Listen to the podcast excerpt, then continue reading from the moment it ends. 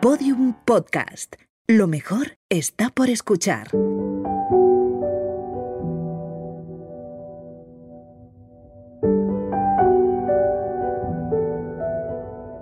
Trabajo cada día, lucho y me sacrifico por intentar subirme al podio. Tampoco yo me quería obsesionar con ir a unos juegos o con medallas, no. Que muchas veces he tenido grandes satisfacciones y, sin medalla y que pueda asistir a mis sextos juegos, eh, para mí esto ya es vivir un sueño que jamás hubiese imaginado.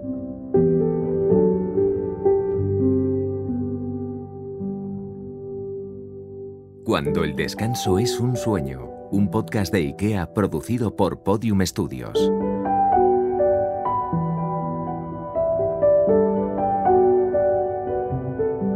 Bienvenidos, bienvenidas a un nuevo encuentro de Cuando el descanso es un sueño, un podcast para sumergirnos en las profundidades del sueño y aprender a descansar mejor. Con un poco de técnica es posible y además sencillo. Para desempeñar cualquier habilidad con destreza es necesario aprender su técnica. Si queremos montar en piragua, tendremos que aprender a utilizar un achicador, conocer las diferencias entre barrer y calar o saber cantear correctamente. Pues para dormir bien, lo mismo, aunque podamos dejarnos llevar por el río del descanso sin saber barrer, calar o cantear nuestros sueños, si aprendemos la técnica correcta, recorreremos sus aguas sabiendo hacia dónde dirigirnos, en qué meandros descansar o cómo esquivar los rápidos. Bienvenidos a Cuando el descanso es un sueño.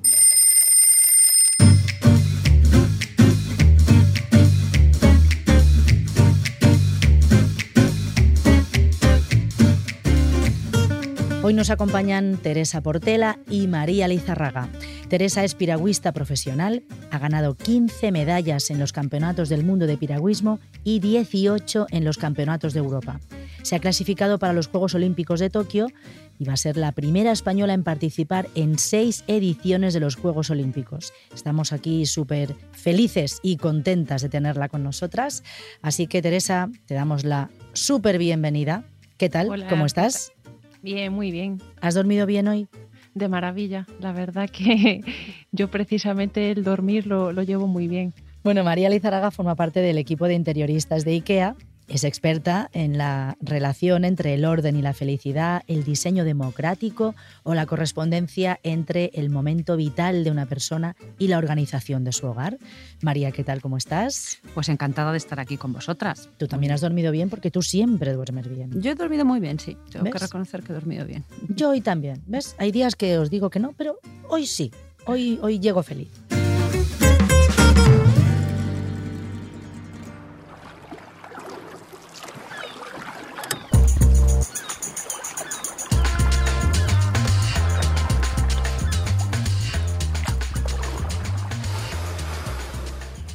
Bueno, Teresa, no sé si simboliza algo para ti que en piragua se mire hacia adelante mientras que en remo se mira hacia atrás. ¿Cómo, cómo llevas tú esto?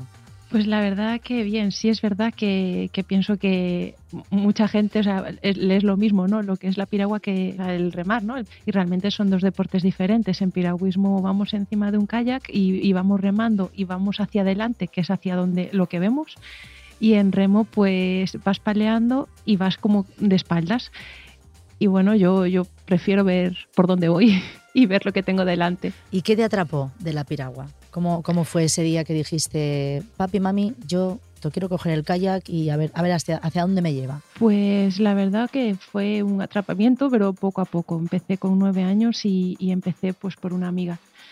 Y fue un poquito, yo creo que con esa edad lo que, lo que quieres es pasarlo bien, disfrutar y, y yo pienso que esa fue, fue la gran clave, ¿no? De que yo ese verano lo pasé muy bien. Finalmente aprendí a andar en piragua, pero creo que, que lo que me gustó en un inicio fue el ambiente, y, y, ese grupo que, que, teníamos y fue lo que hizo que ese invierno, pues, que es lo más duro del piragüismo, pues que lo pasara remando. Y bueno, y poquito a poco, evidentemente, el deporte me encantó y, el hecho de poder disfrutar de la naturaleza, la, posibilidad de después de, viajar, de, conocer más gente, de conocer lugares, países, fue lo que en conjunto me, encantó y, bueno, mm, hasta el día de hoy. Teresa, ¿hubo un momento en que decidiste dedicarte a ello profesionalmente o fue de una forma gradual? Fue algo gradual, algo que, bueno, que tampoco yo me quería obsesionar con más adelante, con ir a unos juegos o con medallas, no. Fue algo que se fue produciendo poquito a poco y yo pienso que mi primer gran paso en, el piragüismo fue con 14 años, cuando me llamaron para el Centro de Tecnificación de Pontevedra estaba entre las mejores, entre la primera y la segunda mejor de Galicia y, eh, eso significó poder estar en el centro de tecnificación y dedicar muchas más horas al piragüismo de lo que podía hacer en mi casa, ¿no? Y pude ir pues a mi primer campeonato de Europa y campeonato del mundo juvenil y bueno, fue todo un poquito así, un poquito pues eh, sin pensar, no, porque yo quería cada día mejorar, intentar ser mejor, intentar eh, pues eso, objetivos a corto plazo, no para nada eh, inalcanzable ni, ni, ni, nada a muy largo plazo. Entonces, profesionalmente, probablemente te diría con 18 años, cuando ya entré en el equipo nacional absoluto, ahí ya sí, ahí ya dije, bueno, antes mi prioridad eran los estudios y entrenaba y ahí ya, pues bueno, le di prioridad al, a la piragua, pero por otro lado seguía formándome y seguía pues estudiando que consideraba y considero que, que es muy importante la formación también. Y ahora mismo, ¿qué, cuál sería tu sueño? Pues mira, yo ahora mismo considero que estoy viviendo un sueño, porque realmente estoy haciendo lo que me gusta, que es piragüismo.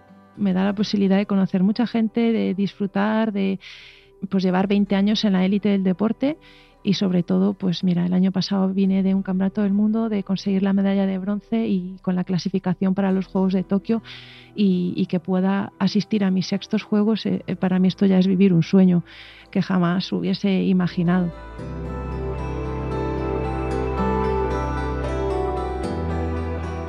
¿Qué es lo más gratificante de tu profesión? Yo trabajo cada día, lucho y me sacrifico por, por intentar subirme al podium, pero con el paso de los años al final lo que veo que muchas veces he tenido grandes satisfacciones y, sin medalla. Entonces, eh, al final lo que busco es el sentirme bien conmigo misma. Yo quiero cada día, cada entrenamiento, el de esta mañana, el del que tengo esta tarde, o sea, quiero eh, dar lo mejor de mí, dar el 100%, saber que me dejé todo lo que tenía en ese entrenamiento y, y ya está. ¿Y lo más sacrificado que sería, Teresa? ¿Qué es, lo, pues que, ¿qué es lo que peor llevas?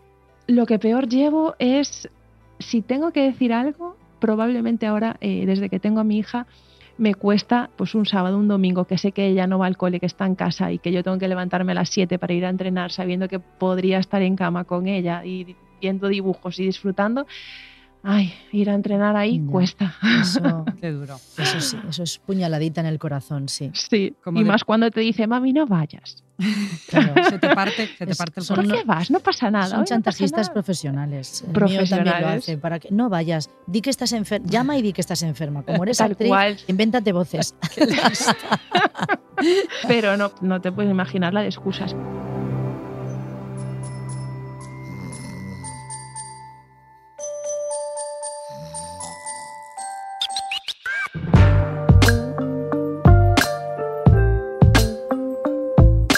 Teresa, como deportista de élite, ¿qué papel juega el descanso en tu rendimiento? Es completamente necesario, o sea, es fundamental dormir, descansar, porque al día siguiente vas a tener pues entrenamiento como el que ya tuviste duro o peor. Entonces, si tú vas acumulando horas de, sueño, es que al final en el rendimiento se, va a notar. Y, estamos hablando de deporte de élite, que lo que se busca es eh, cada día ser mejor. Y yo ahora mismo lo que busco eh, para que os hagáis una idea, mi prueba son 200 metros y, yo busco bajar milésimas. O sea, mi mejor ahora mismo están en milésimas, intentar arañar milésimas en la salida, alguna milésima en, en la parte central y, y evidentemente gran parte ahí está el, descanso y el sueño. A mí una de las cosas que más me costó acostumbrarme cuando empecé a salir de gira de teatro, a rodajes fuera de casa, era acostumbrarme a las camas, a las almohadas de los hoteles o al ambiente distinto a mi casa. Ya con el tiempo aprendes que, que tu cerebro se hace a que duermes donde sea porque ya pues tu hogar es donde, donde dejo mi sombrero, como decía la canción. Yo no sé tú cómo, cómo llevas eso, si te llevas algo que te haga sentir como en casa o... eh, si tienes alguna Mm. manía de esas. tengo muchísima suerte porque sé de compañeros que lo pasan realmente mal y sobre todo cuando vas a una competición que eres consciente que todo el trabajo que llevas haciendo no solo un año, sino toda tu vida entrenando y trabajando y que te lo tengas que jugar todo en una competición y que al día siguiente tengas la final y que tengas, depende todo, claro, de que te lo juegas en ese día, en ese momento, en 39 segundos y que a lo mejor la noche la pases sin dormir, o sea, eso es Claro, dándole vueltas. ¿no? Y dándole vueltas y por la noche se hace todo más grande, entonces no duermo, no duermo, no descanso y tengo que dormir porque seguro que mis rivales están durmiendo. Todo eso, o Madre sea, mía. yo la verdad que no lo vivo. No lo vivo, pero porque tengo mucha suerte, soy muy afortunada. Sí, es verdad, es verdad que la gente dice que echa mucho de menos la almohada o el colchón, ¿no? Y hay que prestar especial atención a la hora de elegirlos. No es lo mismo que si duermes de espaldas o, o boca arriba, necesitarás una firmeza diferente para la almohada. Y lo mismo nos pasa para el colchón. Por eso cuando dormimos en una cama, pues muchas veces la extrañamos y nos cuesta más dormir. Y a veces te toca viajar y, y te tienes que amoldar a no le puedes ni dar la vuelta al colchón. Porque en tu casa le vas, le vas dando la vuelta hasta que ya hay que cambiarlo, Pero ¿no? ponte en un hotel a, a organizar Pero una de claro. esas, ¿no? Eso, eso es complicado.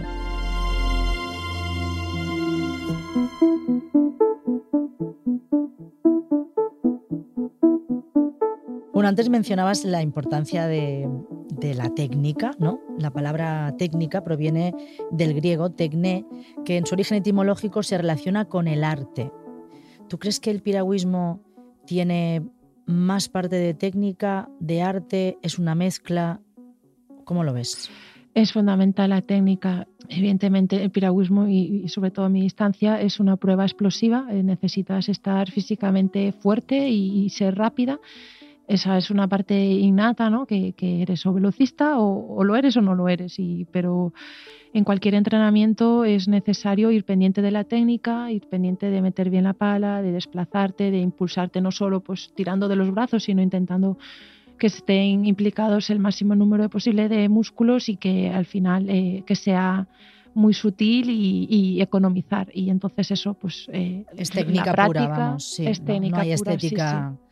Que valga. ¿no? Eh, bueno, después eh, hay di diferentes tipos de técnica y, y, hay veces que visualmente puede ser más estético o menos, pero al final, evidentemente, eh, si cada uno tiene su técnica, su estilo y, y a partir de ahí ir puliendo y ir eh, eso mejorando. María, ¿tú crees que la decoración tiene parte de técnica y de arte o tiene, en este caso sería una cosa más artística? Pues sí, tiene su técnica y también tiene su componente artístico, claro.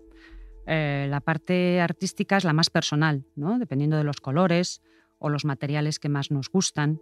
Pero la técnica es muy importante porque la técnica eh, nos puede dar una habitación mucho más armónica ¿no? a la hora de mantener una simetría ¿no? o de tener unos patrones para, para que esta técnica nos dé la mejor habitación y, por supuesto, el mejor sueño. ¿A ti, Teresa, te, te interesa la decoración? ¿Te gusta? Me encanta, sí. Y de hecho ver esos revistas de decoración o, o tener mi casa, me gusta mucho.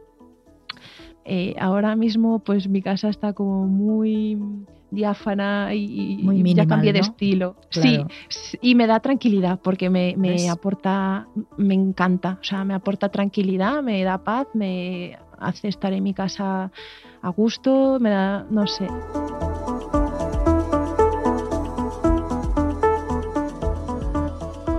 ¿Te consideras una persona ordenada? Dicen que perdemos unas 5.000 horas en encontrar lo que estamos buscando a lo largo de nuestra vida, por lo que sabemos que es muy importante mantener el dormitorio ordenado. Tendría que ser un hábito continuo y una buena rutina sería el recoger o el ordenar la ropa que tenemos del día anterior antes de meternos en la cama. A ver, igual es una tontería mía, pero yo creo que quien, quien es ordenado, quien tiene no, yo también necesito mi cabeza, soy muy planificada y necesito ese orden en mi cabeza en, Claro. en cuanto a ideas y en cuanto a lo que voy a hacer, planificarme, no sé, yo es eso que lo llevo en mi día a día con mis cosas, pero también en mi cabeza necesito ese orden y tener todo. También te digo, como no haya un orden o así, me descontrolo y, pff, y ya me pierdo, o sea, me pongo de los nervios. Y ya te agobias, ya empiezas ahí Sí. como al nubarrón, Sí, el nubarrón en la cabeza. Tal cual. ¿Hay algo en el dormitorio que cambiarías? O sea, que te estorbe o que, que no te genere ese- esa tranquilidad que dices. No, porque no puedo quitar nada, porque todo lo que tengo, o sea, no tengo nada. En mi, mes- en mi mesilla tengo una, una lamparita pequeñita y un despertador. O sea, me gusta irme para cama y sentir la tranquilidad de voy a dormir, voy a descansar y, no ver no sentir como mucho ruido, ¿no? No mucha cosa, mucho, ¿no? Que no haya contaminación visual tampoco. Tal cual. Sí, eso, no, me gusta.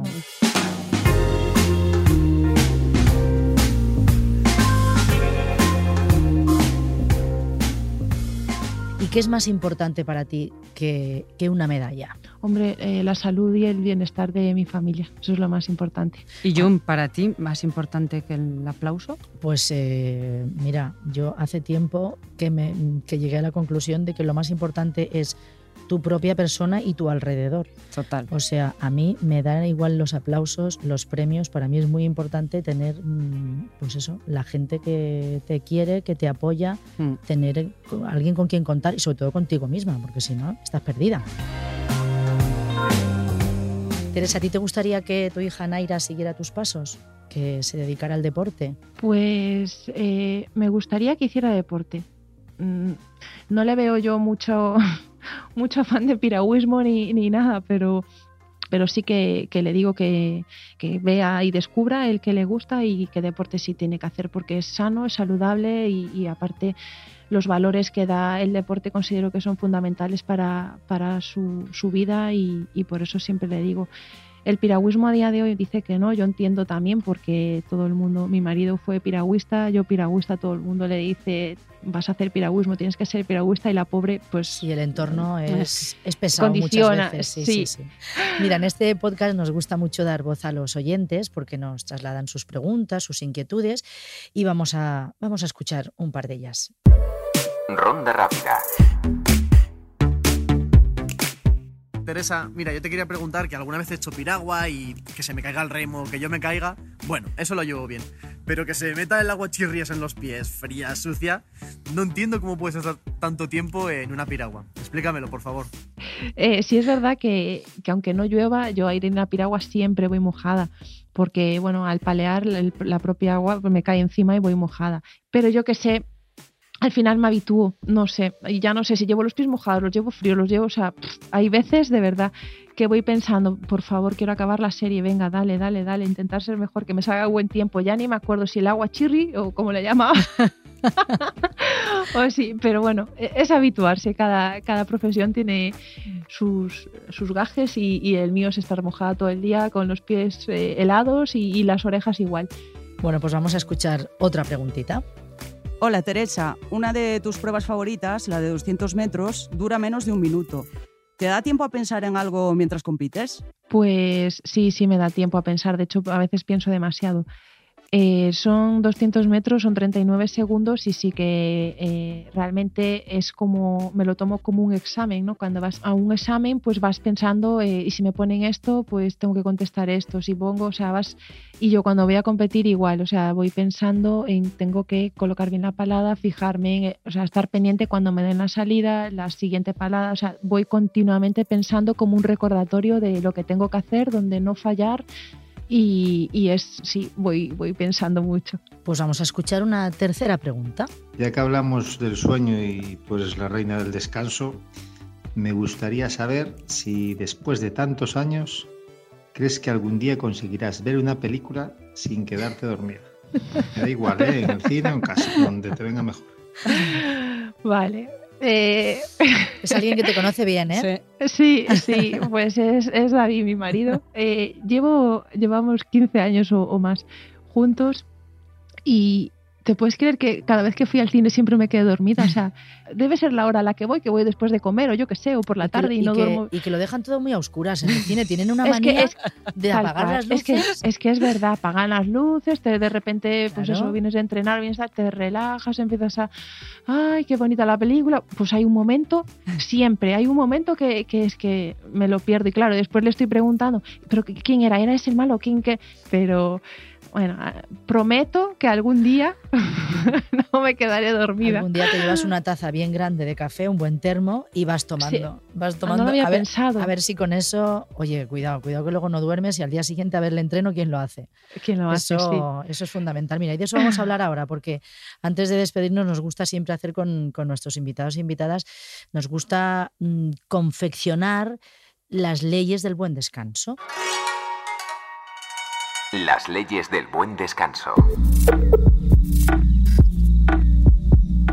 Entonces, mm, cosas que con las que estás a gusto a la hora de irte a dormir, que parece que no tienes mucho problema, y alguna cosa que te gustaría cambiar. Bueno, pues el buen descanso yo creo que, que a veces no, no dejarte en la cabeza eh, cosas pendientes, porque a veces pues te vas para cama, estás tú sola ahí con tu discurso mental y a veces pues eh, te pones a, a pensar y eso es lo que te hace no relajarte y tener un sueño eh, tranquilo, ¿no? Sino que te vas para cama con, con, cosas en la cabeza y eso es lo que eh, debo evitar.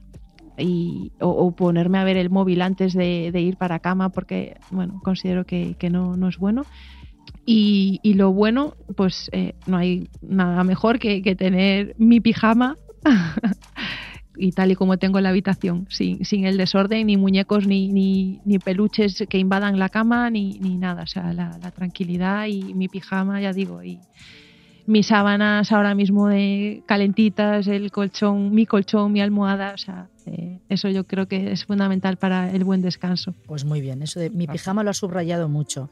Es un pijama especial con muñequitos, de afelpado. Lo has dicho, eh, lo has dicho con una vehemencia que digo, será un que... pijama un pijama calentito, pues con tu Snoopy, con, o sea, amoroso. amoroso. Nada de diablos de Tasmania, no, Snoopy, algo así más. Algo soft. así más relajadito, sí. Más relajadito, más relajadito.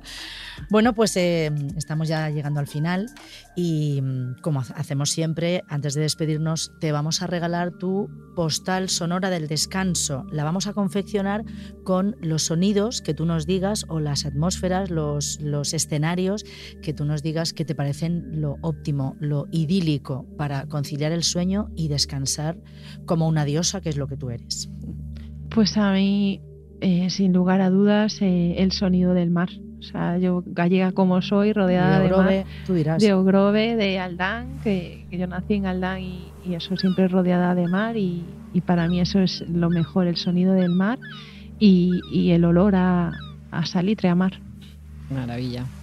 En eso me, me, identifico. Yo es un mar más, más calmadito, el Mediterráneo, pero es verdad que el mar siempre nos, nos sí. transporta ahí a, de aquí una hamaca y a echar una buena siesta, ¿no?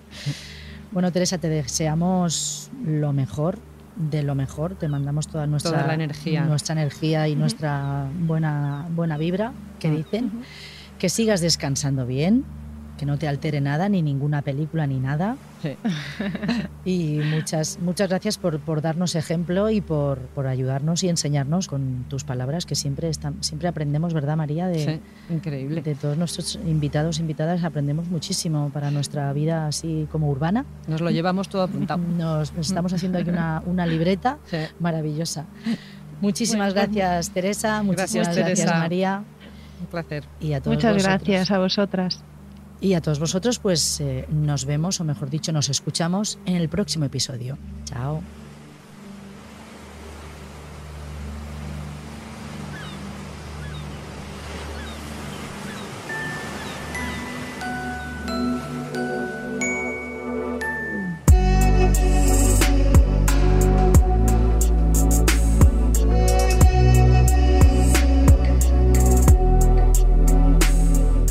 Cuando el descanso es un sueño, es un podcast de IKEA producido por Podium Studios. Anfitriona del podcast, Jun Barrera. Idea original y guion, Pablo Isasa y María Jesús Espinosa de los Monteros. Producción, Jesús Blanquiño. Realización y diseño sonoro, Borja González y Elizabeth Búa.